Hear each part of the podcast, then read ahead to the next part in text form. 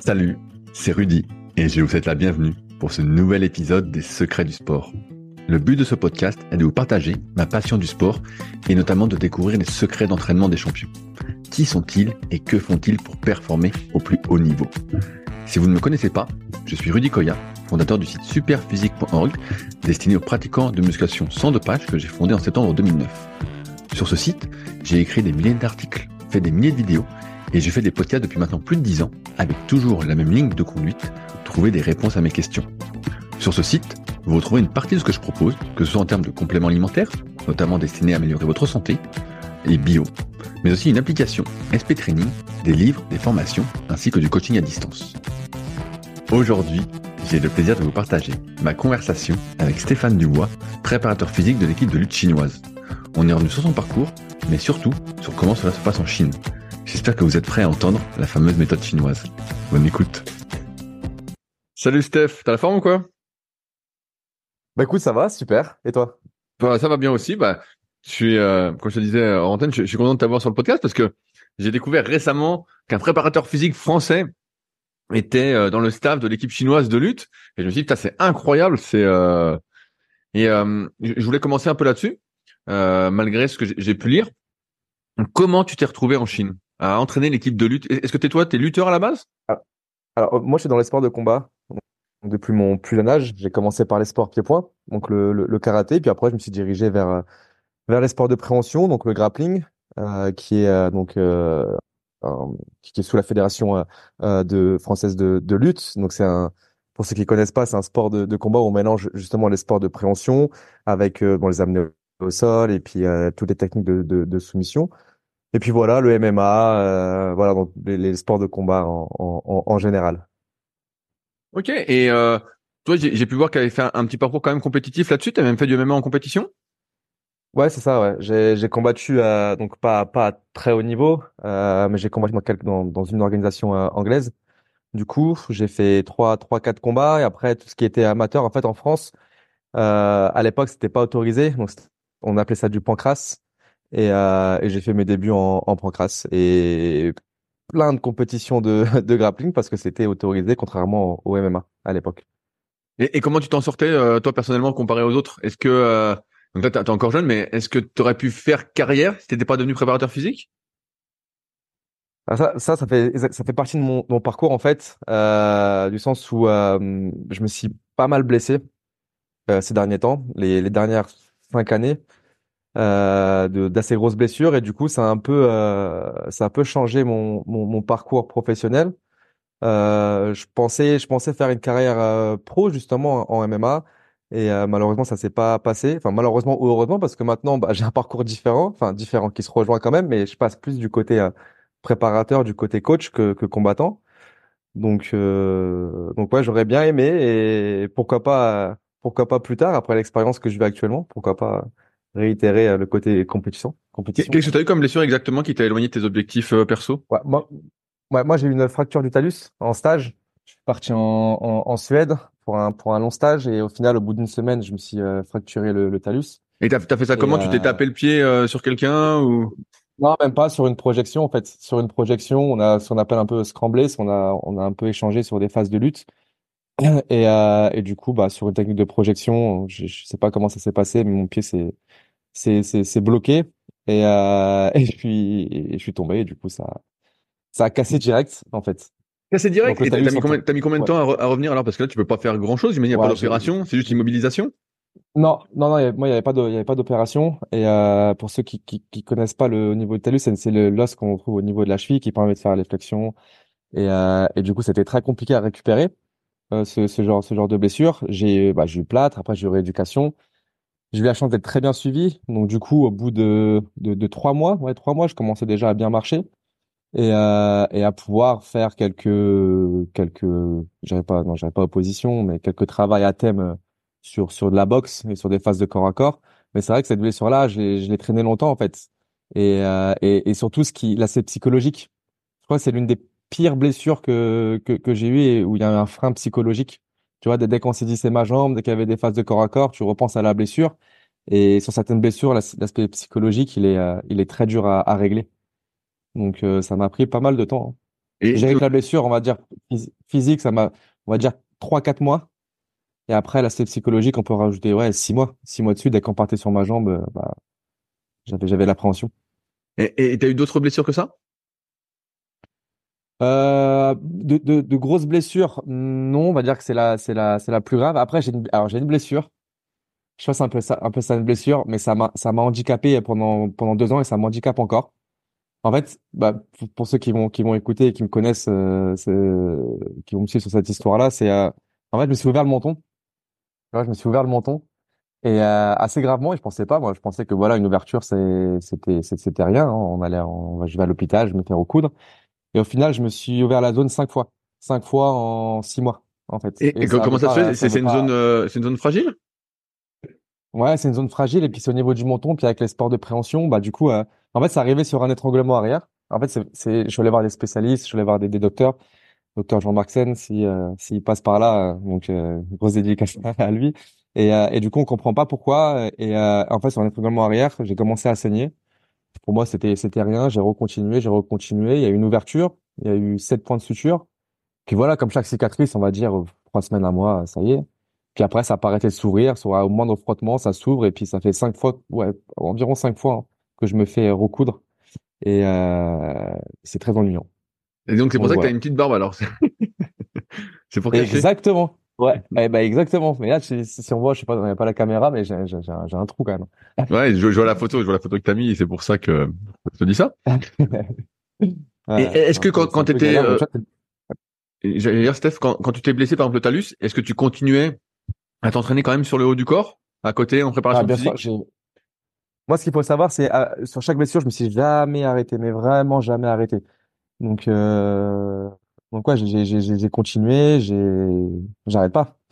J'arrête pas. Une fois que t'arrêtes, euh, c'est compliqué depuis même mentalement en fait. Je pense que quand, quand on est dans les dans, dans, le sport et qu'on que ça fait partie de notre vie, on peut pas se permettre d'arrêter en fait. Parce que bon, je pense que bah, mentalement déjà la blessure c'est compliqué à gérer. Donc si si euh, tu as une grosse période d'inactivité, bah c'est encore plus compliqué. Donc ouais, j'adaptais haut du corps et puis je faisais bah l'autre jambe, je faisais voilà, je puis et puis je prenais du temps aussi sur la rééducation et euh, et ça m'a pris pas mal de choses. donc, euh, donc c'est, c'est, c'est du travail. J'avais encore plus de travail en fait. Hein.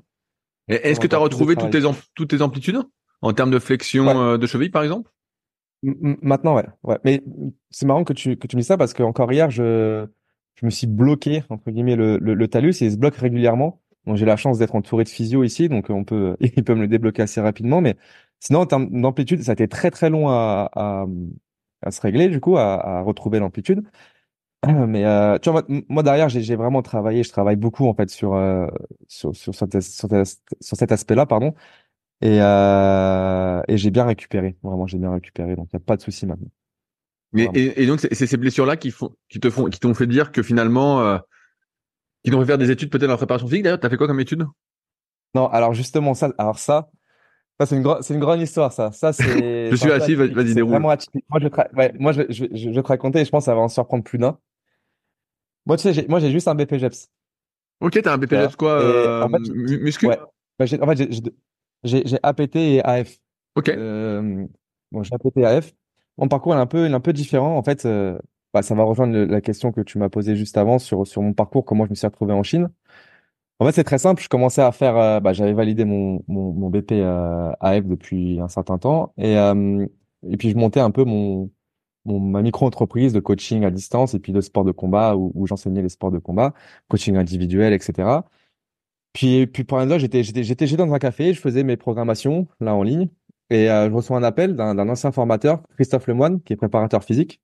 Dédicace aussi à lui, parce que c'est grâce à lui que, que, je suis ici qui m'appelle, qui me dit bah écoute, il y a l'équipe, euh, je vois ce que tu fais sur les réseaux, je vois que tu es sur les sports de combat, depuis la formation comment ça va, bon très bien. Et puis du coup, euh, il me dit, euh, voilà, je voulais savoir si tu intéressé pour euh, entraîner l'équipe de, de lutte. Et depuis, je dis, bah moi, je suis pas, je suis pas, je suis pas lutteur de base, mais euh, je suis dans les sports de combat, donc, donc ouais, mais c'est en prépa physique. Donc je fais, bah tu sais très bien, j'ai passé mon, BP, je suis pas, j'ai pas de, j'avais pas pas d'expérience en prépa physique, mais j'ai pas les, les diplômes, etc. Et on sait qu'en France c'est super important, même dans les autres pays, mais voilà. Et du coup, et, il m'a dit, bah je peux te mettre en relation. Et avec eux, c'est l'équipe de Chine j'ai dit, bah ok. Et moi, je pensais qu'ils allaient venir à l'INSEP et que j'allais à l'INSEP et j'allais faire une prépa. sport de combat, etc. Et euh, en fait, j'ai su une semaine après que que non, c'était, je devais me déplacer en Chine. C'était pas, moi je pensais qu'ils venaient à l'INSEE pour un ensemble de formation pour euh, pour les suivre. Et euh, et non, et c'était pas occasionnel, c'était vraiment jusqu'au JO. Donc, euh, bah, moi, et, et, donc, en fait, ton ancien formateur en fait qui avait euh, entendu quelque chose et puis t'as mis en relation et hop, en fait. Euh, en fait, en fait, mon formateur fait, euh, il faisait partie de, de, de Kinesport. Je sais pas si ça te. Oui, je vois, bien sûr. Ouais, Kinesport et en fait, euh, il y avait un, un physio qui, qui, qui était un, donc un Français qui est parti euh, qui est parti en Chine, qui était le physio de l'équipe de, de, lutte, qui s'appelle Benjamin Fraisse, et c'est grâce à, à, lui aussi. Donc, euh, tu vois, c'est par contact en fait. Et, euh, et du coup, il m'a dit, je peux donner ton contact? J'ai dit, j'ai dit, bah, avec plaisir, on va essayer. Et j'ai dit, mais c'est très bien que moi, j'ai pas de diplôme. Tu vois, j'ai pas de diplôme, et sachant que en fait, la, la Chine, euh, c'est très compliqué d'y accéder, surtout pour un visa de travail, ce qu'on appelle c'est permis Z. Et du coup, euh, enfin visa Z. Et du coup, pour pour travailler, il faut soit que tu sois utile au pays, il faut soit que tu aies un master. Et moi, moi, j'ai j'ai arrêté l'école à 17 ans pour pour pour aller dans les sports de combat et pour euh, pour me former dans. Je me suis toujours formé à côté, donc euh, j'ai commencé mon BP à 17 ans et demi sachant que seulement c'était 18 ans, mais j'ai commencé avant, j'ai eu une dérogation, bon, peu importe. Et du coup, j'ai eu mon, mon premier BP à, à 18 ans, 18 ans et demi. Et, euh, et, euh, et, du coup, je lui ai dit ça. Et euh, elle m'a dit, bah, c'est pas grave, on voit quand même ton CV. J'ai fait mon CV. Euh, je vais essayer de la faire rapide. Hein. Je vais essayer de la faire rapide. Non, t'inquiète, t'inquiète, vas-y, vas-y. C'est intéressant. Mais, mais, mais, mais, mais, en gros, comment ça s'est passé? Euh, On a donné mon contact. Donc euh, la, la, la Chine, la fédération a fait des, sûrement des recherches euh, un peu sur sur moi. Et après, il y a eu plusieurs euh, CV qui ont été envoyés parce que ce poste-là, il a été envoyé sur Kinesport. Tu sais, ils ont une, ils ont une page de référencement et puis du coup, bah il y a des postes qui sont à, à, promouvoir du coup et et, euh, et et, et du coup, il y a eu plein de candidatures. Donc j'ai envoyé mon, mon CV comme ça et puis moi pour moi, il y avait aucune chance. Il y avait, aucune chance en vrai, mais je l'ai quand même envoyé. Et, euh, j'ai eu un appel de Benjamin, du coup, le physio qui était là-bas, qui m'a appelé, qui a eu contact par rapport à Christophe, mon, ancien préparateur euh, physique, et m'a dit, bah, le CV, il intéresse euh, les Chinois, donc, je fais, ah, ok. Et du coup, ils veulent ils veulent, ils veulent avoir un entretien dès demain. Je fais, ah, ok. Mais du coup, en quelle langue? Ils me disent, bah, en anglais. Mais moi, moi, j'ai, je parle pas anglais. je, vais dire quelques mots en fait. Enfin, j'ai échangé mais vraiment vaguement. Et j'ai dit d'accord, ok, donc il y a ça. Et, euh, du coup, euh, ils ont une application euh, spéciale. Ils, ils ont pas WhatsApp, ils ont pas ça, ils ont ce qu'on appelle WeChat. Et du coup, c'est une galère pour pour avoir WeChat. Enfin, il faut faut avoir un QR code qui est référencé. Enfin, c'est c'est une galère. Je t'épargne les, détails. Puis c'est tout. Puis du coup, j'ai fait mon entretien le lendemain. Je me suis dit, bah écoute Stéphane, tu peux pas prendre l'anglais en, en une semaine. Bah essaye. Et ça y est, donc j'ai fait mes petites notes une heure avant. Voilà, j'ai fait mes recherches sur Google Translate, j'ai mis mes trucs, j'ai fait mes phrases. Ça a bien passé. Ils ont vu un peu mes trucs sur les mes, mes, contenus sur les réseaux sociaux. Euh, j'ai fait mon, mon entretien. Ça s'est bien passé. Le lendemain, Benjamin qui m'appelle en folie, qui me dit euh, ils te veulent impérativement. Je fais ah bon? Je fais ok. Euh, mais il faut savoir que j'ai pas de diplôme. Et euh, en fait, tu dois tu dois remplir des cases en fait et t'as un score. Et si t'as pas le score, tu peux pas avoir, tu peux pas faire ta demande de visa. Et, euh, et du coup, du coup, sans master, tu peux pas. Parce que déjà, le master, ça te fait 20 points. Et 20 points, c'est énorme. Et, euh, et du coup, euh, bah, c'est pas, passé au début. C'est pas passé. Donc, j'ai pas eu mon, mon visa. Donc, je me suis dit, c'est mort. Euh, il y a eu le Covid entre temps. Donc, je suis resté six mois sans, six mois en suspens. Et, euh, et après, après, bah, ils ont réussi. Hein. Après, c'est la Fédé. S'ils veulent quelque chose, c'est le comité olympique. Donc, s'ils veulent quelque chose, je pense qu'ils l'ont. Et, euh, et, ils ont réussi. Et du coup, ils m'ont dit, bah écoute, euh, va vite faire ton, ton, visa. On a déjà ton billet d'avion. Une fois que c'est validé, tu viens. Et ça s'est fait en, en, une semaine. Et je me suis retrouvé en Chine. C'est énorme. Pour la faire vite. Ouais, c'est Pour la faire vite. Non, mais c'est énorme. C'est énorme. Et, et, et, tu sais, ça m'a ça, ça, m'a mis la pression quand même parce que je me dis, mais je vais me retrouver avec des cracks, des personnes qui ont fait des études. Euh, voilà quoi. Si j'ai juste un BP, ça va être un peu compliqué. Même si on sait que les diplômes, ça fait ça, ça, ça fait pas tout et que je me suis formé sur le terrain et même au-delà de ça, j'ai fait des formations à, euh, à, côté et je me suis toujours intéressé. Et puis, euh, et puis voilà, après le début de l'aventure, et puis euh, bah, je suis là, hein, je suis, ça fait un an. Est-ce est qu'en France, est-ce qu'en France, tu euh, faisais de préparation physique et tu coachais des combattants déjà? Ouais, moi j'étais, euh, alors j'avais, euh, moi je, suis de l'Oise de base, et on a quelques quelques structures. Je, je coachais au judo club Noyon, je coachais aussi dans dans différentes structures de MMA. Et la dernière année, j'étais au Inner Fight, Ok. Inner Fight Paris. Donc, je faisais la prépa physique là-bas. Je faisais prépa physique, je faisais euh, MMA et grappling. Ok, ouais, donc, donc t'étais déjà Euh, dedans, en fait. T'étais déjà. Ouais, je- Ouais, ouais, ouais, j'étais déjà dedans. ouais. Ouais, oui, oui, j'étais j'étais déjà dedans. En fait, j'essayais de d'allier euh, les, le sport de combat, donc moi, côté professionnel en tant que combattant. Et euh, du coup, parce qu'on sait qu'on peut pas en vivre, enfin, on peut pas en vivre. Ça dépend, en fait. Ça dépend, mais, euh, mais moi, je me suis toujours dit, il faut avoir quelque chose à côté. Donc, du coup, euh, qu'est-ce qui me ramenait de l'argent pour pouvoir m'entraîner? Parce que moi, je prenais le train limite tous les jours pour aller sur Paris, et puis c'est un budget. Donc, du coup, je m'entraînais. euh, Enfin, je travaillais pour pouvoir m'entraîner, en fait. Donc, euh, donc voilà. Puis ça, je regrette pas. Je regrette pas du tout. Et après, les blessures sont arrivées. Cette opportunité est arrivée. J'ai réfléchi. Puis on m'a conseillé, on m'a dit, écoute, si tu fais que de te blesser et qu'il y a pas, il y a rien à côté, bah fonce. Parce que moi, je, moi, je me dis, je me dis, ah, si je pars en Chine, je pourrais plus combattre. Mais en vrai, je combattais pas parce que je me blessais. Donc, euh, Ouais, ouais, t'avais peu, l'espoir d'aller mieux, peu que ton menton tienne, tout ça, et en fait, Ouais, euh, ouais, c'est ça. Puis après, c'est, c'est, c'est, c'est compliqué euh, mentalement. Donc, je me suis dit, bah allez, pourquoi pas? Une opportunité comme ça, ça, ça se présente qu'une seule fois. Donc, euh, essaye, donne tout. Et puis, euh, puis voilà. Mais alors, co- raconte-moi comment c'est en Chine. euh. Déjà, Ouais, t'arrives, tout ça. c'est? quoi, c'est quoi l'état d'esprit chinois? Parce que extérieurement, Car on a Ouais. toujours la sensation un peu, tu sais, ils, pre- ils prennent tout le monde, ils disent vous faites ça, et puis ils font la même méthode pour tout le monde, et puis il reste quelques survivants. Mais j'ai pu voir un peu de tes stories, trucs Ouais. comme ça. J'ai l'impression qu'il y a beaucoup, beaucoup, beaucoup de monde. Alors je m'y connais pas du tout euh, en lutte ou si c'est normal ou pas. Mais euh, déjà, c'est quoi un peu le mindset euh, en Chine euh, sur le sport? Alors, moi, ce qu'il faut savoir, c'est qu'au départ, on était trois prépas physiques. Déjà, on était trois prépas physiques, trois Français. Et, euh, et le plus dur, on, on a discuté avec eux, euh, euh, c'était l'adaptation par rapport à ça. Parce que tu sais, euh, on, on- de base, on est très, on est très, on est très planification, périodisation. Tu vois, c'est ce qui, c'est ce qui est important dans le haut niveau. De toute façon, faut, faut, faut tout planifier, faut tout euh, euh, agencer, faut, voilà. Et, et eux, eux, ici, en fait, en Chine, ça, ça en a débous- déboussolé certains parce que c'est vraiment anarchique, mais vraiment. Et, et c'est à la masse, comme tu as dit. Ça veut dire que, ça veut dire que, en fait, le, nombre d'athlètes ici, tu ima- t'imagines même pas le nombre, le nombre d'écoles, le nombre d'athlètes sur le mat. Euh, chez les jeunes, c'est encore pire parce que j'ai eu la chance, moi, d'aller euh, euh, deux mois faire la sélection pour les jeunes. Du coup, j'étais en, test de sélection pour les, pour les prochains JO. Donc, ils pensent déjà en- jusqu'en jusqu'à 2028. Et, et chez les jeunes, c'est incroyable le, nom- le nombre de- d'athlètes. Mais est-ce que tu peux donner un, un, un, un ordre d'idée qu'on se rende compte? On va dire que nous, on était deux prépas pour euh, 150 athlètes. Putain, ouais. Donc, euh, donc euh, chez les, chez les, chez les jeunes, là, là, par exemple, nous de base, on était trois. Et en fait, y a, ce qu'il faut savoir ici, là, au Centre olympique, on a trois équipes. On a la lutte euh, en freestyle, donc féminine et masculine, et en gréco, du coup, parce qu'il y a que en masculine en gréco. Et dans chaque euh, catégorie, on a à peu près une trentaine d'athlètes. Et, euh, et au début, en fait, c'était faisable parce que moi, j'étais en gréco au début. Donc, je m'occupais de 30 athlètes. Euh, deux prépas s'occupaient donc de une- un prépa des filles, un prépa des, des gars en freestyle. Et euh, bon, là, malheureusement, ils sont ils sont plus là. Donc, je me suis dit, je vais me retrouver avec trois équipes. Et au final, non, ça va. Je me retrouve, euh, du coup, je suis plus avec la gréco, je suis avec les filles. Ce qu'il faut savoir, c'est que les filles, tout tourne autour d'eux. Et ça, ça m'a un peu, ça m'a un peu euh, surpris. Mais, euh, mais en fait, ouais, les, les les filles ici, elles, elles cartonnent.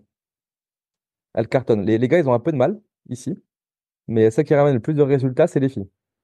Donc, euh, donc voilà pour la petite euh, Mais, et, et donc toi, ça veut ça. dire que ça veut dire que quand tu arrives et que tu as, notre philosophie un peu occidentale de planification, Ouais, tout ça, t'arrives pas à mettre ça en Hmm. place, t'as euh, une sorte de Non, c'est trop compliqué. En fait, je pense que c'est pour ça aussi, je, je vais pas parler à, à- à leur place, mais c'est pour ça aussi qu'ils ont que les autres prépas ont eu du mal et qu'ils ils sont pas senti- sentis euh, à, l'aise. Donc du coup, ils sont partis par rapport à ça. Et je comprends, je comprends parce que ils viennent pas des sports de combat de base. Et, c'est aussi une autre mentalité les sports de combat. Donc euh, et surtout en Chine. En Chine, c'est très très anar- anarchique, enfin anarchique et c'est très toujours plus en fait.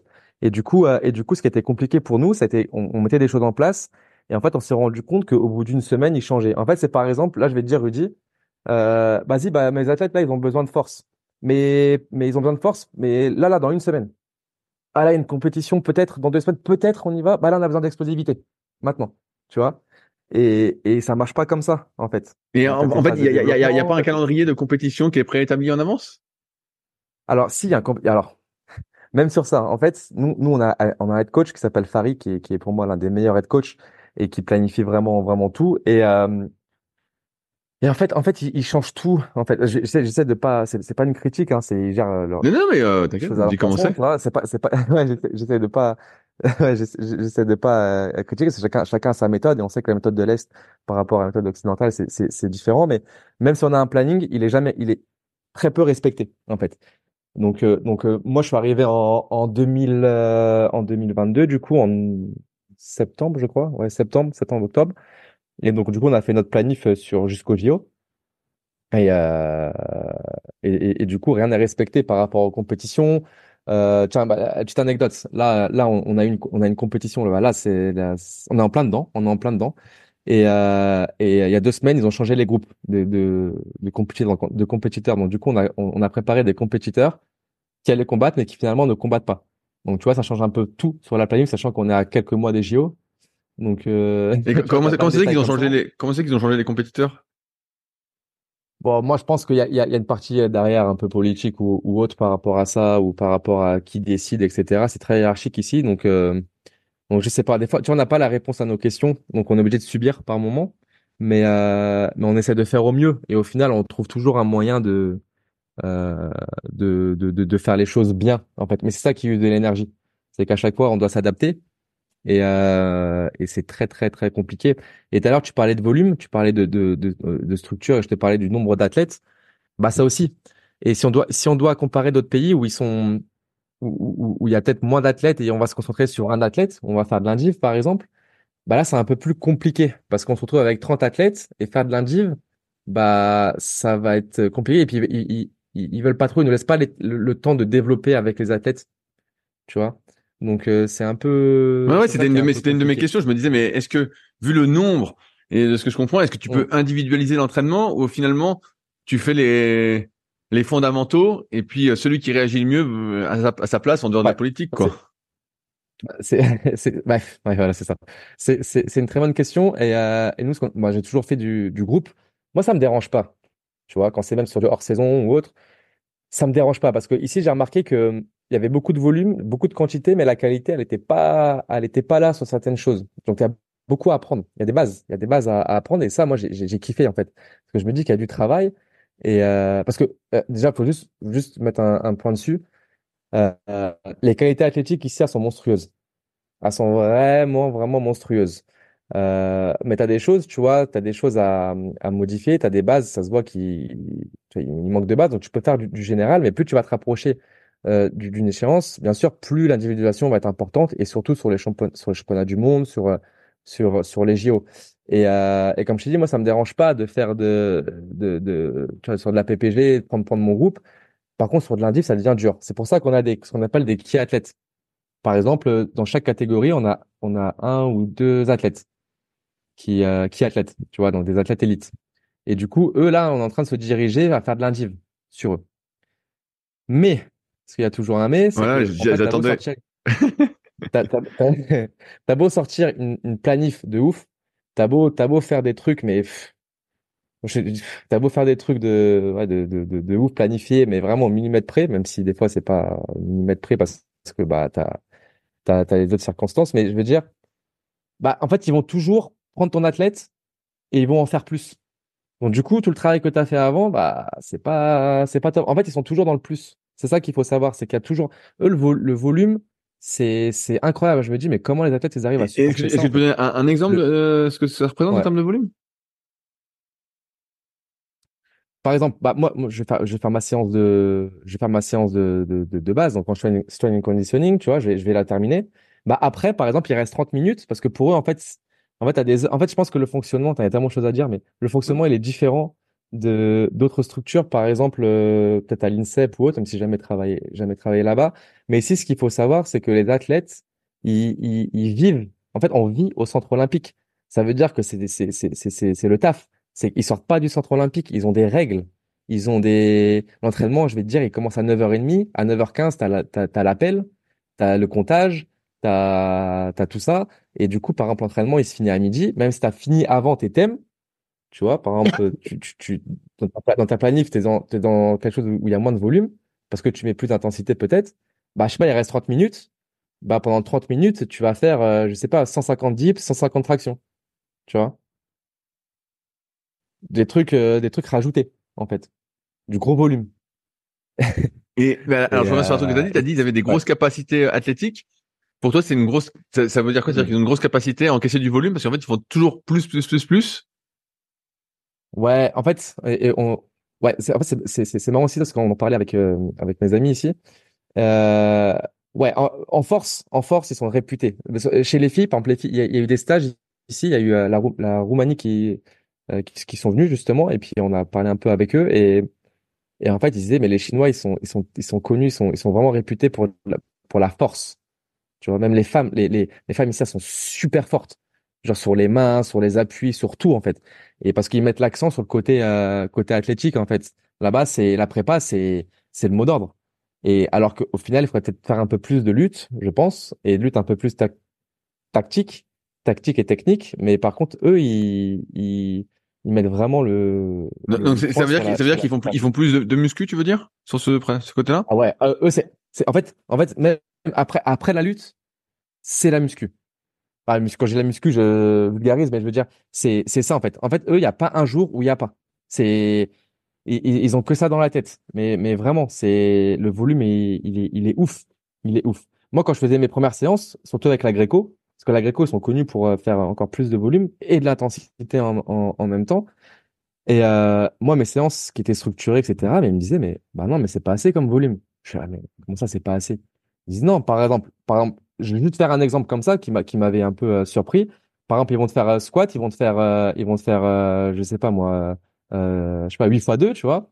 Ils vont te faire 8 séries de répétitions avec une charge à 90% par exemple. OK Après ils te font un 10 fois 10 bench press et après ils te font un ils te font ils doivent faire 150 reps en en rowing, tu vois. Genre c'est c'est c'est en fait et ça et ça ils te le font quatre fois par semaine. Et, est-ce que, est-ce que, est-ce que moins il, va, il varie le mouvement en force, tu vois, dans le sens où ils font un exercice force, un exercice volume, un exercice endurance, tu vois, ou même pas? Euh, non. En fait, en fait, c'est un peu, euh, c'est très ondulatoire ce qu'ils font, tu vois. C'est par exemple, enfin, moi je vois aucune logique. En fait, je vois aucune logique, mais je vois des des des perfs de l'espace. Donc je me dis, au final, au final, qu'est-ce que je peux leur dire sur certaines choses si ça marche pour eux? Donc moi, je me suis dit, j'ai pesé le pour et le contre. Je me suis dit, OK, sur la force, qu'est-ce que tu veux que je leur dise quand un athlète qui a 22 ans te fait un squat à 300 kilos? Tu vois ce que je veux dire? Qu'est-ce que tu veux que je te dise? C'est que tu as des trucs, c'est, je, vois, je, vois, je des perfs, c'est aberrant, tu vois? Et, du coup, ce que je peux leur apporter, et ce qui sont un, peu réceptifs, ça va être tout le travail prophylactique à côté, tout ce qui est core training, euh, prévention des blessures, du coup, ce que je viens de dire, euh, donc sur tout ça, je peux leur apporter. Tu vois, sur la coordination, par exemple, je sais qu'au niveau de la coordination, c'est un peu compliqué, mais sur la force et sur, euh, sur, sur l'endurance, c'est incroyable ce que je vois ici, tu vois. et, euh, est-ce qu'il y, a, est-ce qu'il y a des mouvements parce que là, là, tu citais squat, développé couché, rowing, traction dips. Est-ce qu'il y a des, des mouvements qui reviennent tout le temps, tu vois, comme ils font beaucoup beaucoup de volume Est-ce que c'est toujours les mêmes mouvements ou il y a quand même de la variété dans les mouvements? Ouais, non, non, c'est pas justement. En fait, moi, j'ai essayé de varier un peu, euh, euh, un peu les patterns, un peu de, oh, ouais, de, de, de varier les exercices, euh, de trouver des choses un peu plus adaptées peut-être. Enfin, ça dépend où est-ce que tu te retrouves dans ta, dans ta planif. Mais et en fait, j'ai remarqué que si t'as pas de squat, de bench et de tirage dans, dans ta séance, bah ta séance elle est nulle. Tu vois. Donc eux, c'est obligé, obligé d'avoir ça, d'avoir et d'avoir du volume et de l'intensité. Tu vois. Sur le, ce qui revient, c'est squat, bench, euh, silro, tu vois. Oui, je vois. Euh, dips, dips, traction, bien sûr les montées de cordes, ça ils en mangent après chaque euh, séance de lutte, et euh, un peu des exercices qu'on qu'on voit au kettlebell, tu sais, pour les lutteurs. Là, je peux je peux pas montrer. Oui, oui, je, je vois ce que tu veux dire, tout à fait. Des un peu au kettlebell, euh, rotationnel, tout ça. Donc ça, ça il y a vraiment, ça il y a beaucoup de volume dessus. Et voilà un peu les exercices qui qui reviennent. Ça, je te parle vraiment en, en, en force. Tu vois, après, tu as la partie conditioning que je mets en place. Donc, ça, ça, ça, la partie peux, Voilà, bah, j'allais venir justement parce que j'ai vu, euh, bah, vu que tu lances conditioning, tu lances en conditioning.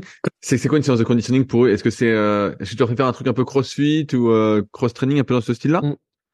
Ouais, ils adorent ça. Ils- en fait, ils adorent ça parce qu'il y a déjà il y a du volume et puis il y a de l'intensité. Donc, euh, donc euh, moi, au, au début, moi, ce que j'appelle le conditioning, c'est, ce qui va justement te conditionner à ton sport. Par exemple, là, en lutte, j'essaie de, me rapprocher un peu du format lutte.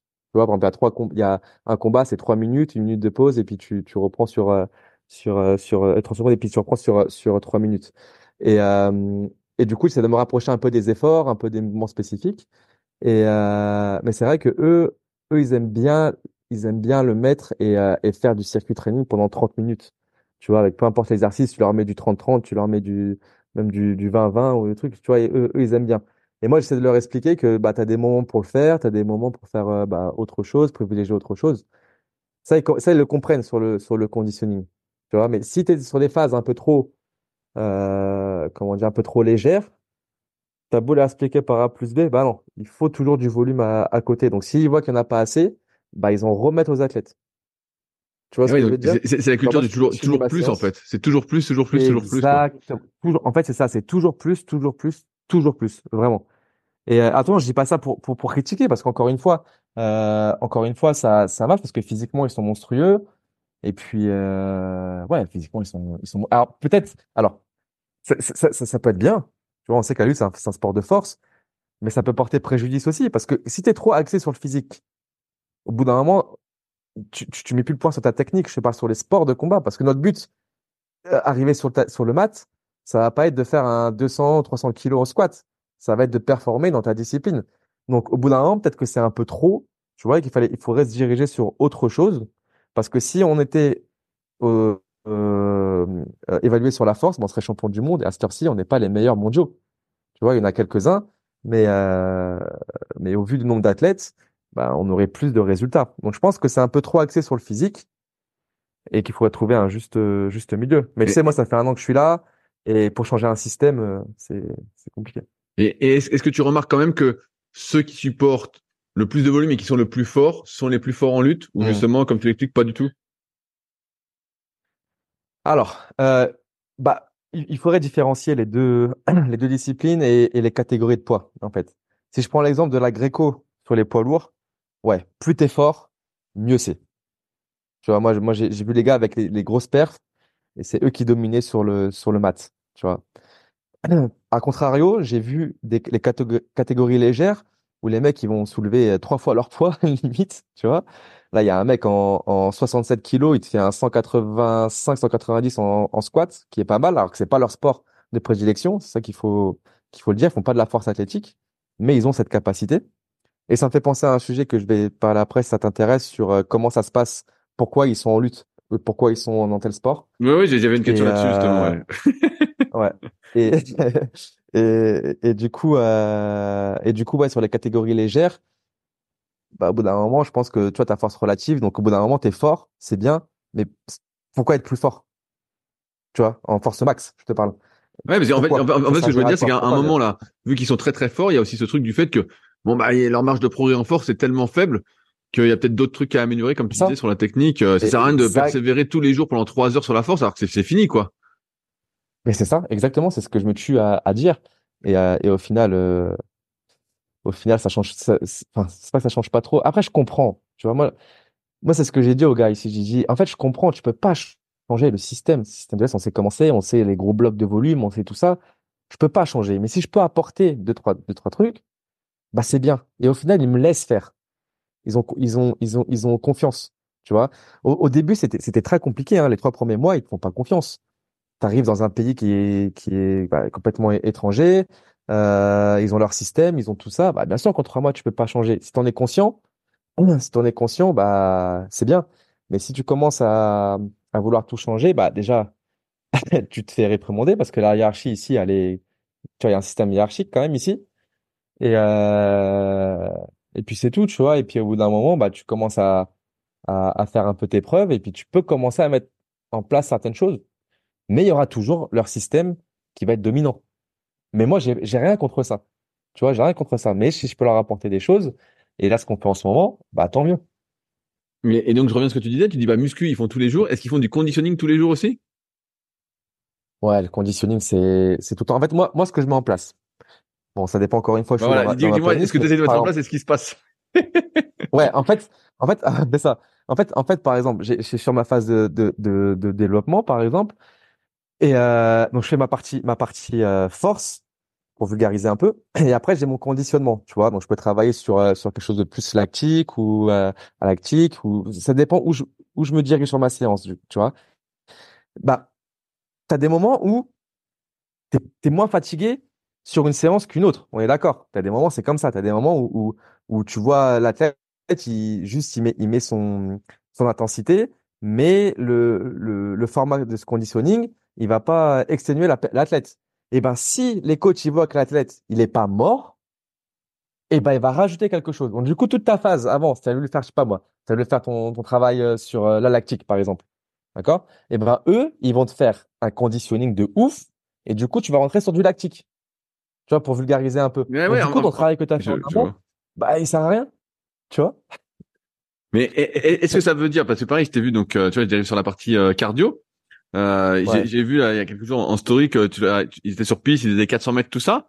Et je me pose la question, je me dis, mais mm. est-ce qu'à un moment, ils font, bah, tu sais, nous commencer en, en, ce moment, euh, c'est la mode, euh, beaucoup l'endurance fondamentale. Nous, l'ultra distance se développe, que ce soit en vélo, en course à pied, les trails, tout ça. Et donc, c'est la mode vraiment de faire euh, de la basse intensité, de la longue durée, tout ça. Est-ce que il y a ça Est-ce que, est que, toi, tu peux mettre ça en place ou en fait, comme tu dis en conditioning, en fait, il faut qu'à un moment, ils finissent rincés. Donc, en fait, c'est tarif, quoi. C'est marrant, c'est marrant, c'est marrant ce que tu dis. C'était la conversation à trois mois et je fais un dédicace à un, un, ami à moi qui était préparateur aussi là en, en, lutte, Maxime. Et, euh, et, du coup, lui, il mettait en place l'endurance fondamentale. Et c'est ce que je voulais mettre aussi. Tu vois? Et euh, moi, une fois par semaine, une petite séance, euh, voilà, sans running, que ça soit sur ergo, enfin peu importe. Et du coup, ça, ça a duré deux semaines. Ils ont vu, en fait, ils ont vu, ils ont vu, en fait, en fait, moi, j'ai carrément fait un PowerPoint, j'ai carrément présenté, j'ai fait des trucs, des schémas prouvés par A plus B. Ils ont dit oui, mais non. je vais, ok, juste on essaye, du coup on essaye. Bah, au final, je peux pas, tu vois, tu peux pas. Ils vont te mettre le cardio. En fait, eux, ici, le truc, c'est qu'ils vont te mettre le, monitoring, tu vois, ils vont mettre le cardio, tu vois, le polar. Si t'es pas à 90, tu vois, en 90%, pourcentage, ouais, si t'es pas à 90, eh ben, tu quittes pas la séance. tu vois, je fais des exemples comme ça, tu vois. Donc, mais euh, c'est ça, tu vois, c'est ça en fait. Donc, euh... donc qu'est-ce que tu veux que je mette en place de l'endurance fondamentale? Ah ouais. Et, donc en fait, donc c'est toujours des séances genre 10 fois 400, des trucs de fou quoi, tout le temps. Eh ben t'as tout, ben, as tout compris. Et en fait, en fait, genre j'ai essayé une, une, fois du coup, j'ai regardé, j'ai regardé le polar, on s'est regardé, il m'a dit, le leader, il m'a dit, mais c'est une semaine de déload? J'ai dit, j'ai dit, bah non, là on développe, on fait tout ça et tout. Il me dit, euh, ah ok. Bah, et là il a réuni toute la tête, il a dit, bon bah là vous partez sur 8 fois 400. Alors que ça doit être une séance d'endurance fondamentale. Donc tu vois, c'est un exemple parmi tant d'autres en fait. Et, c'est qui qui dit ça? C'est le head coach en fait. Le head coach, c'est un chinois? Non, c'est non, c'est le leader. En fait, en fait, t'as des leaders ici. C'est que t'as as le head coach. Nous, notre coach c'est Farid, il est étranger. Et, euh, et, euh, et, du coup, euh, du coup, au-dessus, tu as les leaders, après, tu as le président, après, tu as tout ça, tout ça. Et, euh, et le leader, en fait, c'est les leaders. Ici, tu peux être coach que si tu as, eu une médaille au JO ou si tu as eu, si champion du monde ou champion d'Asie ou des trucs comme ça, tu vois. Et donc, c'est très méthode à l'ancienne. Et c'est pour ça, en fait, que qu'on retrouve beaucoup ce, ce, ce format-là. Mais tu sais, moi, moi, je rigole beaucoup avec eux. Maintenant, je suis, ça fait un an que je suis là, donc on se comprend, tu vois, on, se comprend, on arrive à échanger.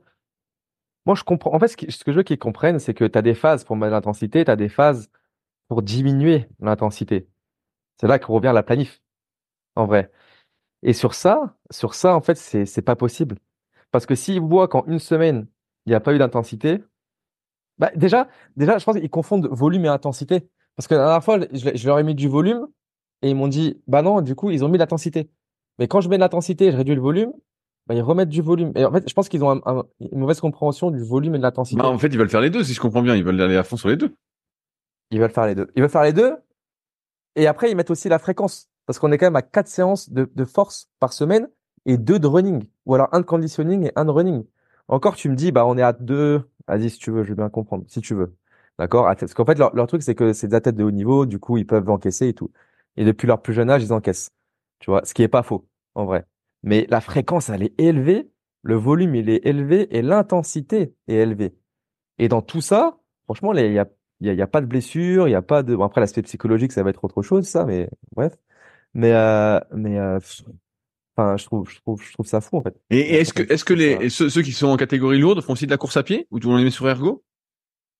Ouais, ça, ça c'est marrant en plus parce qu'il y a aucune technique de course en plus. Je dis pas que je suis le meilleur euh, coureur, mais surtout chez les lourds, bah, quand, quand je les vois courir, ça fait ça, ça, ça fait mal.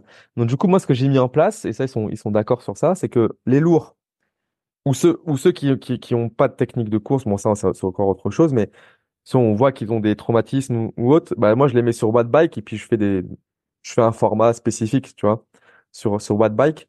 Il y a des coachs qui s'occupent euh, qui s'occupent d'eux et le reste, ouais, ouais, le reste, on fait de la course. Mais, euh, mais la majeure partie du temps, si tu le laisses gérer, bah, tout le monde court et puis c'est tout. Ouais, ouais, mais en fait, parce que j'ai vu, j'ai vu tes stories, j'ai vu, je dis, putain, les types sont, sont bien gros, ils courent, et je vois, ils se tassent, tu vois, à chaque fois, je dis, mais, euh, ils font vraiment les 10 fois 400 aussi ou pas? mais encore, tu, mais ouais, non, mais tu vois les, tu vois les, les lourds, là, les 100, 120 kilos. Ah, quand tu les vois courir, moi, j'ai, moi, moi, je cours comme ça. Le lendemain, je me réveille pas, hein. j'ai mal. Je sors pas du lit, hein. tu vois la technique de course, tu vois tout ça, c'est un peu, c'est un peu compliqué. Donc, euh, surtout en gréco. En gréco, c'est, c'est assez dur. Est-ce que tu peux expliquer la différence? Est-ce que tu peux expliquer la différence entre la lutte classique et la lutte gréco-romaine? Ouais, en fait, c'est simple. C'est la, la, la, gréco, tu, tu peux juste euh, aller au niveau de la taille, contrairement à la freestyle où tu peux aller attaquer les jambes. Ok.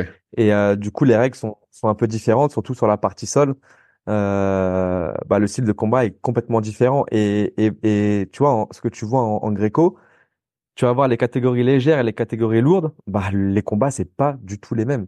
Ça va être plus de, du pousser-pousser pour euh, la majeure partie du temps, 90%. Ça va être de pousser un peu comme les sumo, tu vois. Parce que va lever un, un bébé à 130 kilos, même si tu fais toi-même 130, même si ça arrive. Et, euh, et du coup, ça va être plus du pouce-pouce, sortie de surface, etc. retournement au sol. Et chez les légers, c'est ça, ça vole, tu vois. Chez les légers, ça prend au niveau de la taille. Je sais pas si t'as déjà vu des combats, mais sur euh, YouTube. Oui, mais je, je, je vois, vois les soulevés, tu vois, les, soulevés, ça, ça, ça me parle. ouais, c'est, mais tu vois, ça, c'est impressionnant. Moi, quand, quand, quand, je vois ça à l'entraînement et tout, mais c'est, c'est impressionnant. Et la freestyle, c'est un peu plus, euh, euh, tu vois, si, c'est, c'est, c'est un, si tu vas dans les jambes, c'est un peu plus, peut-être pas plus aérien, mais c'est un peu plus fluide, un peu plus de vitesse, un peu plus, euh, tu vois. C'est, c'est ça la différence. C'est que tu peux aller dans les jambes, tu peux saisir et tu peux projeter, euh, amener au sol à partir des jambes. Ça ressemble à quoi alors une semaine type? Si, j'ai bien compris en termes de, de plan, de planif euh, entre guillemets, il y a quatre, quatre muscu, deux conditioning, deux running? Ça dépend. En fait, ça, ça, ça, dépend. Là, on est quand même dans une phase de développement euh, sur, sur, sur, de la force, donc on va plus s'axer sur euh, sur ça. Il y a, il y a deux types. Moi, j'ai vu deux types ici. Enfin, j'ai mis en place deux types. Il y a soit euh, deux séances strain, ok? Donc moi je mets soit strain conditioning dedans, donc je mets une partie conditioning à la fin, et je mets deux séances euh, de course.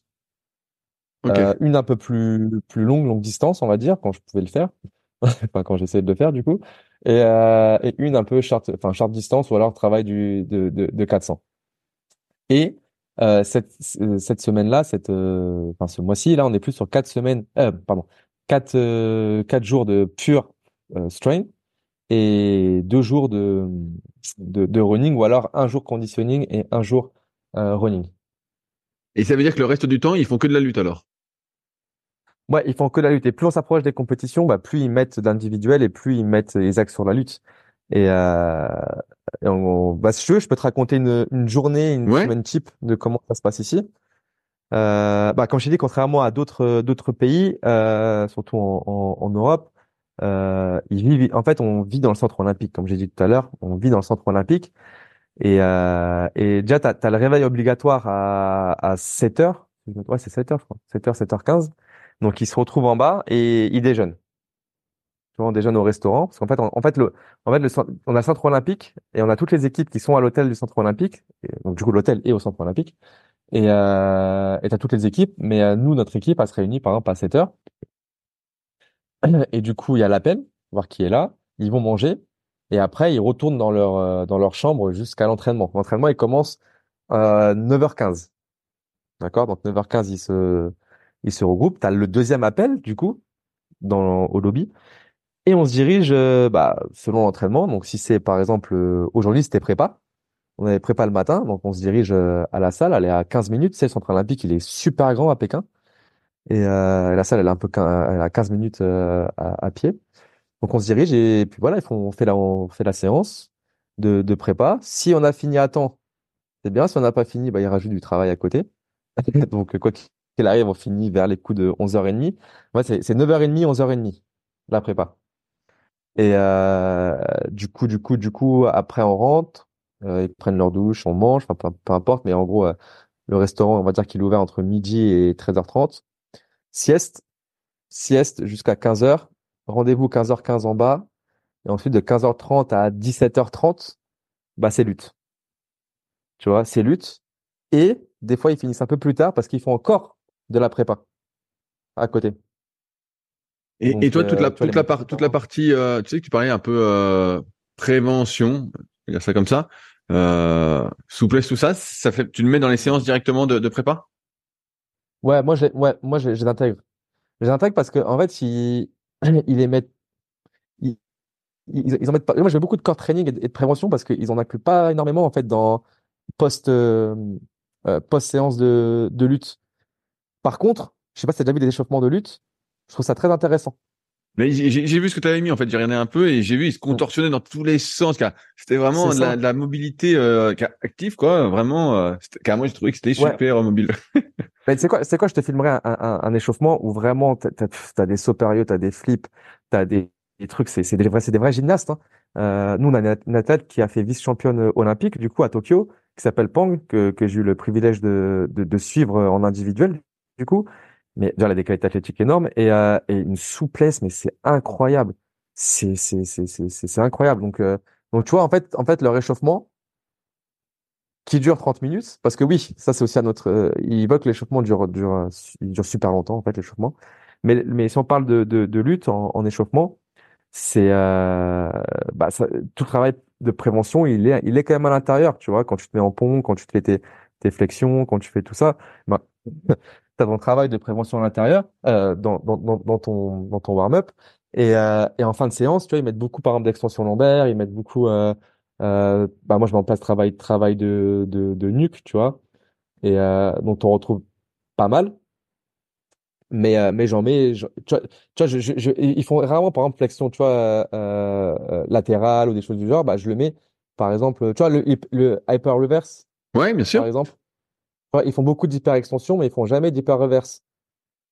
Du coup, c'est bien, c'est bien de dissocier les deux. Du coup, mon, mon, mon, hyper reverse, je le, je le mets dans ma, dans ma séance, surtout quand il y a par exemple du squat euh, ou du deadlift, tu vois. Bah du coup, euh, du coup, je viens, je viens mettre en accessory work, je vais mettre pas mal de euh, d'hyper reverse et, euh, et j'essaie d'un peu de trouver un, un moyen de un petit refuge pour pour pour complémenter un, un, peu tout ça. Parce que sinon, il n'y a pas de travail. Mais j'allais dire, ils finissent donc leur journée à 5h30 Ils finissent leur journée, alors comment ça se passe? Ouais, Ils finissent leur journée à 5h30. Ensuite, ils vont manger et ensuite, ils vont au sauna. En fait, il faut savoir que eux, ils vont au sauna tous les jours. Eux, ils vont au sauna tous les jours. C'est, c'est leur truc, tu vois. Ils vont au sauna tous les jours et euh, après, ils ont, ils ont une vérification des chambres. Euh, c'est, quoi, c'est quoi une vérification des chambres? Ah oui, ah putain, ah oui, il y a ça. Il y a ça aussi. Alors, juste avant, il y a, il y a, les athlètes euh, élites ont, euh, tu sais, moi, moi, je travaille avec un physio qui s'appelle euh, Eduardo, qui est italien, et euh, Human Lab, du coup.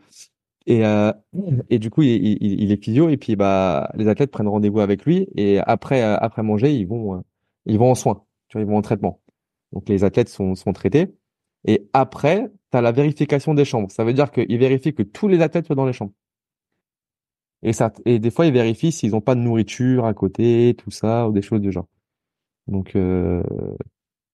voilà un peu. Est-ce est que, les repas sont sains euh, à, la à la cantine du centre olympique? ça, Alors ça, ça, Rudy, je pense que je vais, je vais, je vais t'étonner. Déjà, rien. Le premier mot, c'est buffet à volonté. voilà, avec deux mots. C'est buffet, buffet, chinois comme en France ou, ou pas? Ah, c'est abusé. En fait, en fait, c'est de la qualité. C'est de la qualité. T'as des éléments. Enfin, moi, à, à chaque à chaque, euh, à chaque endroit, à chaque centre olympique, parce que nous, là, on est au centre olympique de Pékin, mais on a aussi été à, à Hangzhou, on a été à Qirandao, c'est des, c'est des provinces. Et en fait, en fait, il y a tout, c'est buffet, tu peux te servir comme tu veux.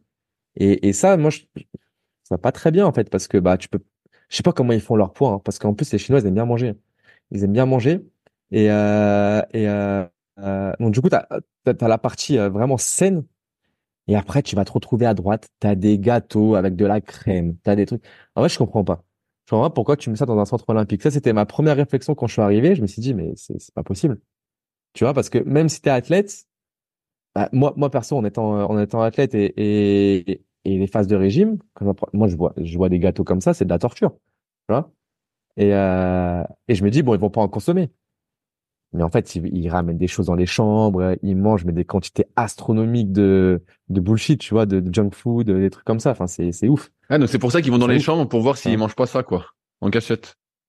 Bah il y a ça, il y a ça, il y a une autre raison aussi, parce que euh, en fait ils ont pas le droit de commander.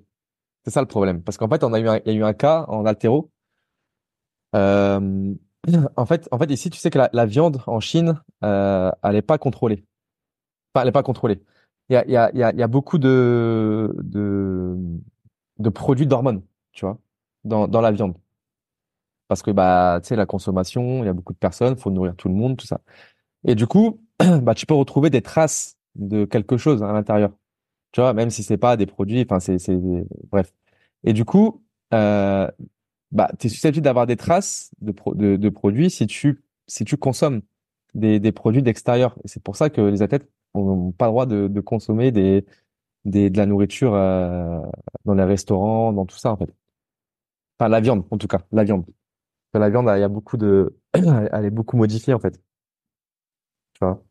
Ok. Et euh, je, reviens sur un dernier truc avant d'aborder un, autre sujet. Euh, tout à l'heure, tu parlais de la ceinture cardiaque, la, la fréquence cardiaque. Est-ce qu'ils suivent aussi d'autres euh, data Tu sais, bah, je sais pas si tu vois un peu les réseaux. Nous, c'est la mode ici en Occident, les data, les data, les data. Est-ce qu'ils suivent autre chose? Ah, mais là, c'est la, c'est la mode ici, c'est, c'est, tout le temps. Hein. Ici, c'est déjà le monitoring. Et ils me disent, bah, on va le mettre aussi en. En fait, ils veulent le mettre partout. Ils me disent, est-ce que tu penses que moi, la dernière réflexion, c'était, c'était est-ce qu'on ne devrait pas le mettre sur les tractions pour voir euh, si, l'intensité elle est élevée? Je fais comment ça? Bah oui, parce qu'il faut rechercher 90. Je fais mais comment ça sur les tractions à 90 Enfin, j'ai pas débattu. J'ai dit non, ça sert à rien. Et moi, je dis ça sert à rien. Et du coup, du coup, par contre, les tests où où il, du coup, c'était lactate, tu vois. lactate, il est souvent pris. Ok. Et euh, est-ce que vous faites aussi, est-ce qu'ils font faire des tests un peu euh, VO2 euh, Là, tu parlais de lactate, bah donc ils font aussi, mais est-ce qu'ils font des tests VO2, d'échange gazeux Non, non, non, non, non, non. Non, non, principalement, c'est que ça va être que euh, sur sur Polar et que sur euh, que sur lactate. Parce que nous, on a on a des médecins ici, on a des ce qu'on appelle des scientifiques, euh, sport scientistes et euh, et non, généralement c'est lactate, lactate. Du coup, bah sur sur Polar, cardiofréquence. Euh, et puis c'est tout. Est-ce qu'on leur demande, la, leur demande la, perception de l'effort Tu sais, euh, c'est un truc aussi. Euh, est-ce qu'on leur demande leurs sensations? Ah, le RPE. On s'en fout. Ouais, le RPE. Ah non, mais le, le, RPE, ouais, le RPE, on demande tout le temps. Et en fait, c'était pas. En fait, le, le, RPE, c'est. Moi, je le mets. Avant, je le mettais, tu vois, sur chaque truc. Je, je mettais beaucoup le RPE. Maintenant, je, je le mets plus parce qu'en fait, ils recherchent que le RPE 10. tu vois? Donc, euh, donc, donc, du coup, euh, du coup, s'ils sont pas sur RPE 10, c'est que la, la, la, session elle était pas bonne. Et, euh, du coup, du coup, ouais, voilà, c'est c'est ça. Après, ils ont leur propre. En fait, ce qu'il faut savoir, c'est que moi, j'avais ma, ma batterie de test euh, sur sur chaque athlète, et au final, euh, je l'ai proposé, mais eux, ils ont comment dire? En fait, ils ont des tests nationaux, peu importe la discipline. Ça veut dire que tout est envoyé à la fédération et tout est envoyé plus haut. Tu vois? Ça veut dire qu'ils ont leur propre test. Par exemple, moi, je voulais faire mon test euh, sur sur rameur. Je voulais faire mon test sur rameur, je voulais faire mon test d'explo, je voulais faire plein d'autres choses. Et au final, non, ils ont leur propre barème. Ils ont leurs 3000 mètres. 3000 mètres en, en course à pied? Ils ont... Euh, ouais, en course à pied, ouais. ouais c'est ça leur test. Ils ont pas, par exemple, euh, je sais pas moi... Enfin, ils ont, ils ont, ils ont pas normalement de test. Ils ont, non, ils ont, ils ont 50 mètres, je crois. Attends, 50 mètres, ils ont 400 et 3000 en, en test. Ouais, ils ont, ils ont ça. Ça, c'est des tests cardio, mais est-ce qu'ils ont d'autres tests, euh, genre euh, muscu, comme tu dis, ou euh? Ouais, ouais, ouais, ils ont des tests. Ouais, bien sûr, ils ont, ils ont, ils ont squat, ils ont squat, bench, traction, euh, pompe. Euh, je crois qu'ils ont aussi euh, broad jump. Et euh, attends, attends, mais je crois que je, je crois que j'ai en plus ici. Euh, ouais, faut que je, faut que je le recherche, mais euh, ouais, ouais, bah, en si, gros, si, si tu, si tu retrouves et que tu sais ouais, euh, un coup là, ça, ça ouais, mais c'est, c'est, ouais, ouais, bien sûr, c'est les tests princi- euh, principaux en fait, c'est, c'est Ouais, ça. donc là, on est vraiment sur des capacités athlétiques, quoi. Comme tu disais tout à l'heure. euh. Ouais, c'est ça. Ouais, en fait, c'est ça. En fait, moi, je voulais prendre, tu sais, je voulais prendre euh, le pouls au repos, euh, je voulais prendre comment tu récupères en une minute, je voulais faire plein de Non, c'est juste combien tu squats, combien tu benches et en combien de temps tu fais ton 3000. Donc, euh, donc voilà. Par, par, par rapport à, à ce que tu dis, moi, j'ai l'impression euh, extérieuirement que c'est un peu l'armée, quoi. T'as l'appel, faut que tu sois là à l'heure, faut que Ouais, t'es sur, surveillé. Et donc, ma, ma, ma question, je pense que tu voulais aussi aborder, c'est euh, co- comment on, on- comment on est recruté pour faire de la lutte euh, en Chine? Parce que imagine moi je suis un, un petit gamin, j'ai 5 ans, je veux faire de la lutte. Est-ce que je peux faire de la lutte déjà? Ou est-ce que je peux pas en faire parce que j'ai pas les critères euh, de base pour en faire? Bah, ça se tombe, tu vois, Rudy, tu, tu, tu kiffes l'athlé, tu vois, tu kiffes l'athlé, tu te sens fort dans ça. Mais il y a un gars, il va venir, il va dire, lui, il va faire de la lutte. Donc, Rudy, tu vas faire de la lutte. Ouais, donc c'est vraiment comme ça que ça se passe. ouais. Ouais, en fait, ils viennent te chercher dans les. euh, En fait, il y a plusieurs cas comme ça. Tu vois, je te parlais de Pang, l'athlète qui est qui était qui, qui, qui est la meilleure. Il faut dire ce qui est à l'heure actuelle, c'est la meilleure ici. Et euh, et en fait, euh, je parlais avec elle. Elle, elle- en fait, elle peut faire tous les sports qu'elle veut. Elle. C'est incroyable. Tu vois, t'as des gens qui sont comme ça. Ils sont, ils ont ça, ils ont ça dans le sang. Et euh, en fait, elle faisait de l'athlé de base. Elle était forte. Et il y a, un gars qui est venu la détecter en fait. Et puis du coup, il a dit tiens, tu vas essayer la lutte. Elle a fait de la lutte. Puis au final, il s'est pas trompé. Hein. Et du coup, bah, hop, euh, elle est dans la lutte. Et puis là, bon, elle fait partie des, meilleurs. Donc, euh, voilà l'exemple. Et après, tu as un autre exemple aussi en gréco. Moi, je m'occupais d'un d'un athlète qui s'appelait Li Yiming. Et je me dis, mais en fait, moi, j'aime bien poser la question aux athlètes. Pourquoi de la lutte? Vois Pourquoi? Tu vois, généralement, tu dis pourquoi tu fais des sports de combat? Euh, parce que euh, avant, j'aimais bien me bagarrer entre avec mon frère ou je sais pas, enfin peu importe. Ou alors, bah, j'ai toujours eu un manque de confiance en, en moi, donc je voulais faire ça. Voilà. Ici, non. Ici, c'est, il me disait, par exemple, pour prendre son exemple, bah moi, je faisais de l'haltéro. Ils ont vu que j'avais des bonnes capacités, ils ont dit tout ça, ils m'ont dit, bah, tu essaieras la lutte et tu te mettras dans la lutte.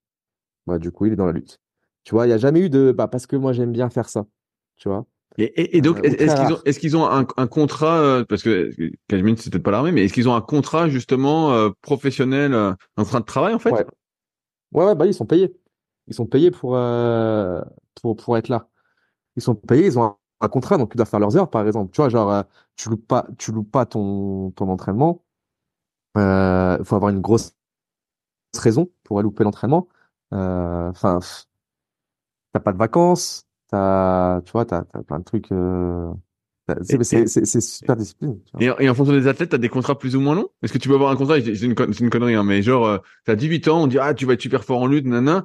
T'as un contrat pour euh, Mm. trois Olympiades. Et donc pendant trois Olympiades, c'est cette vie-là que tu nous as décrit que tu as? Ouais, enfin, après, ça, ça, ça, ça, ça dépend. T'as deux, t'as deux cas. T'as, par exemple, nous, on a une, euh, donc, euh. Selanan, c'est une, une ancienne championne du monde et championne, euh, enfin, vice-championne olympique. Elle a fait vice-championne olympique. Elle a fait bronze à Rio, si je me trompe pas. Et elle a été deux, deux, fois championne du monde. Donc, très, très gros niveau. C'est, bah, pour moi, c'était la, la, la, la meilleure à l'époque. Et là, elle est toujours là, mais elle est là un peu en tant que, que grande sœur, tu vois. Elle, est un peu là comme euh, pour motiver, pour euh, donc en fait, en fait, je pense que ton parcours, il est déjà tracé. Ça veut dire que en fait, t'es là, t'es au centre, euh, centre, t'es dans l'équipe nationale. Ok? Déjà, si tu vas dans l'équipe nationale, parce que ce qu'il faut savoir, c'est que t'as des provinces. Et en Chine, on sait très bien qu'il y a beaucoup de provinces. T'as t'as les coachs de province qui ne veulent pas faire partir leurs équipes en équipe nationale, parce qu'ils veulent les garder pour eux. Ok? Mais il faut savoir que c'est très politique aussi sur certaines choses. Donc, du coup, bah, tu as des accords qui sont, tu vois? Donc, du coup, ils prennent les athlètes dans l'équipe euh, nationale. Une fois que tu es dans l'équipe nationale, bah, faut que tu perds. Soit tu sers de, sparring, en gros. Tu es là parce que tu es sparring, c'est tout. Tu es là parce que tu es qui athlète. Et si tu es qui athlète et tu fais, des résultats, ton avenir, il est tracé. Ça veut dire que je pense que financièrement, tu es bien. Je pense que, bah, surtout, et puis tu es coach. À la fin, c'est genre, euh, il n'y a pas de diplôme pour être coach. C'est, c'est, t'as fait une médaille, t'es coach. Et je pense que ton avenir, il est tracé. Tu vois, donc il n'y a pas de, il y a, y a- t'as fait des résultats. Après, normalement, t'es- la suite logique, c'est ça. C'est, c'est, c'est, c'est tu sors du lot, t'es pas sparring, Enfin, t'es sparring, t'es sparring, t'es pas sparring, t'es qui athlète. Et après, du coup, tu te retrouves en tant que coach. Tu vois, c'est le chemin tracé. Et après, peut-être en tant que leader. Et après, en tant que, mais tu restes dans ça. Et après, tu as un peu plus de liberté, je pense. Plus... En fait, c'est très hiérarchique. Hein. Donc, plus tu montes en grade, plus tu as des libertés. Hein. En vrai. Ouais, j'allais te dire, le libre arbitre n'existe pas beaucoup, quoi. Bah, si, bah, après, si, si, si, je pense qu'ils décident, tu vois, s'ils veulent quitter, ils quittent. Mais, euh, voilà, après, la vie d'athlète, que ce soit ici ou à, ou, à l'étranger, elle est compliquée. Hein. Chacun a ses, a ses, défi a ses difficultés. Tu vois, en France, c'est dur d'en vivre. En France, faut que tu taffes à côté. Eux, ils sont ici, ils sont payés à faire ça. Tu vois? Donc, c'est. Tu vois, qu'est-ce qui est bien, qu'est-ce qui est. Ça... Je sais pas, chaque, chaque, pays a, sa, a, sa, a, ses, a ses difficultés. Tu vois, on en parlait avec les gars, on disait, mais au final, ils sont là, t'es nourri, logé, tu payes, tu, tu, tu, tu, es en équipe nationale, bah, t'essayes, t'essayes, après, tu vois comment, comment ça se passe. En France, euh, en France, tu veux, tu veux t'entraîner, bah, faut que tu travailles à côté, faut que tu fasses tout ça. Donc, euh, dans, dans les deux cas, t'as, as les difficultés. Hein. Donc, euh, après, chacun, chacun a sa, a sa méthode, et a ses, comment dire, sa, sa, discipline, entre guillemets, sa méthode. Oui, c'est sa philosophie. sa philosophie, exactement, merci. Sa philosophie. Toi, là, aujourd'hui, tu as, un contrat jusqu'à Paris 2024 euh, Ouais, en fait. Vas-y, vas-y, dis-moi ça. Ouais, ouais, en fait, les contrats, c'est. Je sais pas si on peut appeler ça. En fait, des, contrats, tu peux très bien être. Euh, malheureusement, il y a eu des, des confrères ici qui ont été. Tu vois, tu signes un contrat jusqu'en 2024. Au bout de deux mois, tu es viré. Tu vois. Au bout de deux mois, tu es viré, tu pas de préavis, tu rien du tout. C'est, c'est s'ils veulent plus de toi demain, ils veulent plus de toi demain. C'est ça qu'il faut, qu'il faut se mettre en tête aussi. Et c'est arrivé à, à pas mal de, de, d'étrangers ici. Donc, euh, c'est, c'est ça. Ouais, c'était ma question. C'est que, quelle est la suite pour toi? Est-ce que tu fais Paris 2024 et après, parce que de ce que je, de ce qu'on a compris, c'est qu'en fait, tu peux pas mettre en place vraiment ce que tu veux mettre en place. Donc, tu apprends des choses, tu vois des choses, et donc forcément, bah, d'un mm. point de vue expérience, c'est euh, assez énorme. Est-ce que toi, tu te vois continuer euh, jusqu'au jeu Bah, si tu regardes jusqu'au jeu et continuer encore bah, après avec eux ou, ou, pas?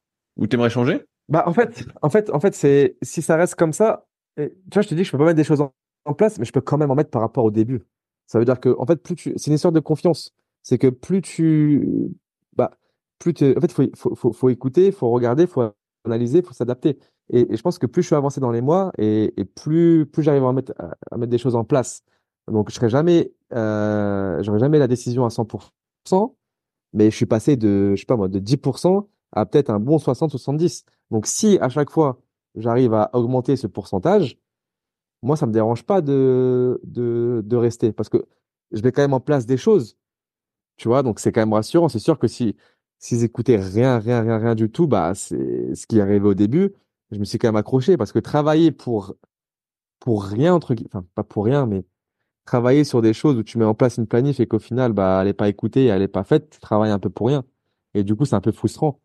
Mais, euh, mais euh, une fois, une fois que tu as compris un peu le système et le pourquoi du comment, et tu sais qu'en fait, c'est pas contre toi qu'ils le font.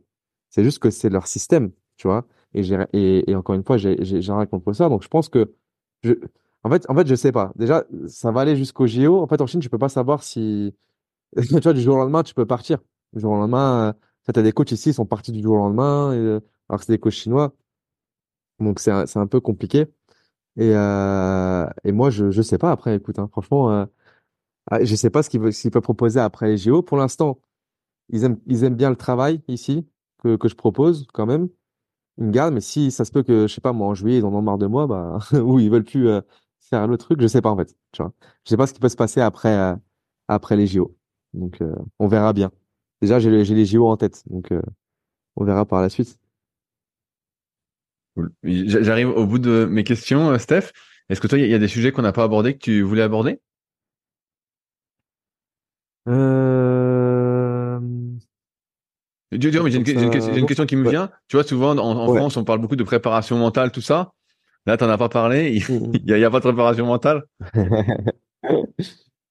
Alors, ce qui est cool, c'est que là, ils ont mis, euh, ils ont, ils, ont, ils ont contacté une, une psychologue du, du sport. Donc, euh, je trouve ça vraiment cool en fait. Ils commencent à mettre ça en, en, place. Ils écoutent un peu plus les athlètes, leurs leurs besoins psychologiques.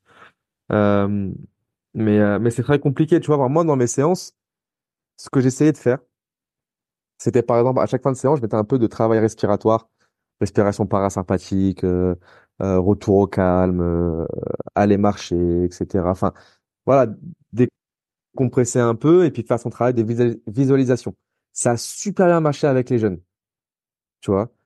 Mais là, avec les, les, les adultes, c'est, c'est, c'est, c'est pas, c'est pas possible, tu vois. Avec les jeunes, j'ai mis ça en place et franchement, c'est top. Donc, euh, donc ouais, ça a été bien réalisé avec les jeunes, mais là, avec les adultes, ils ont un peu de mal sur ça. Ah ouais, une fois, une fois que les habitudes sont, sont, sont, sont, mises en place, en fait, ils changent plus d'habitude, quoi. c'est ça.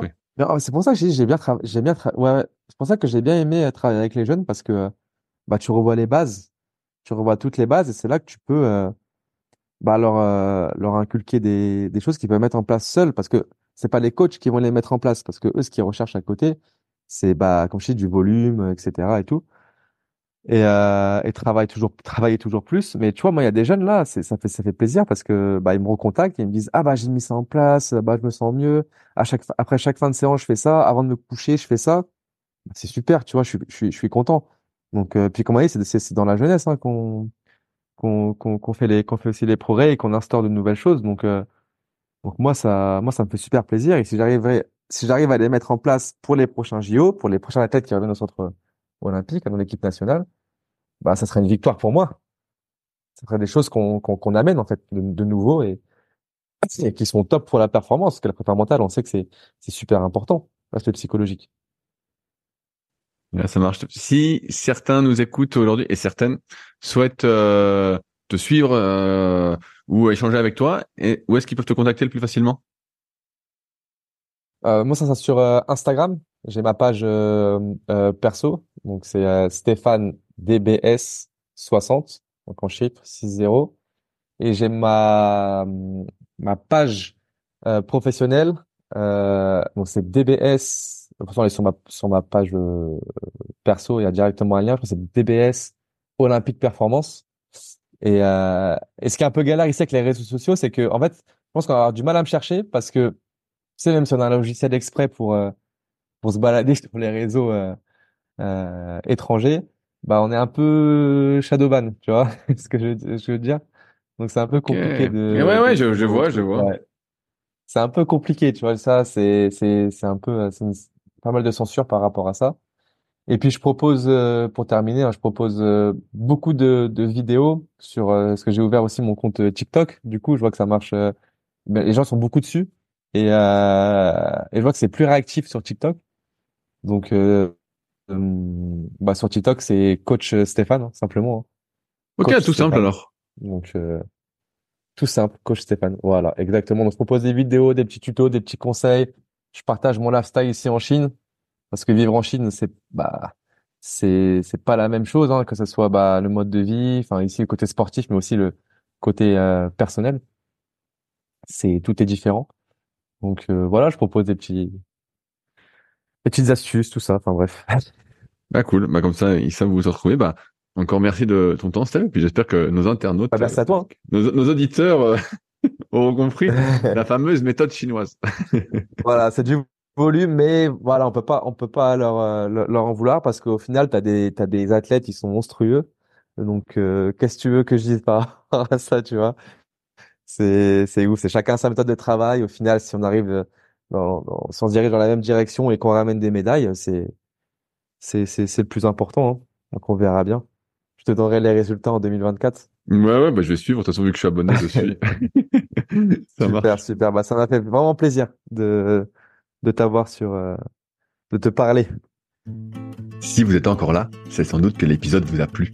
Dans ce cas, je vous invite grandement à m'aider à faire grandir ce podcast en mettant une note de 5 étoiles et un commentaire d'encouragement sur l'application de podcast où vous l'écoutez et plus particulièrement sur l'application podcast d'Apple. N'hésitez pas également à le partager sur les réseaux sociaux, je vous repartagerai avec plaisir. Cela m'aidera d'autant plus à accueillir les meilleurs athlètes et spécialistes français de l'entraînement grâce à la crédibilité que vous me donnerez. En attendant, je vous souhaite un bon entraînement et à la semaine prochaine.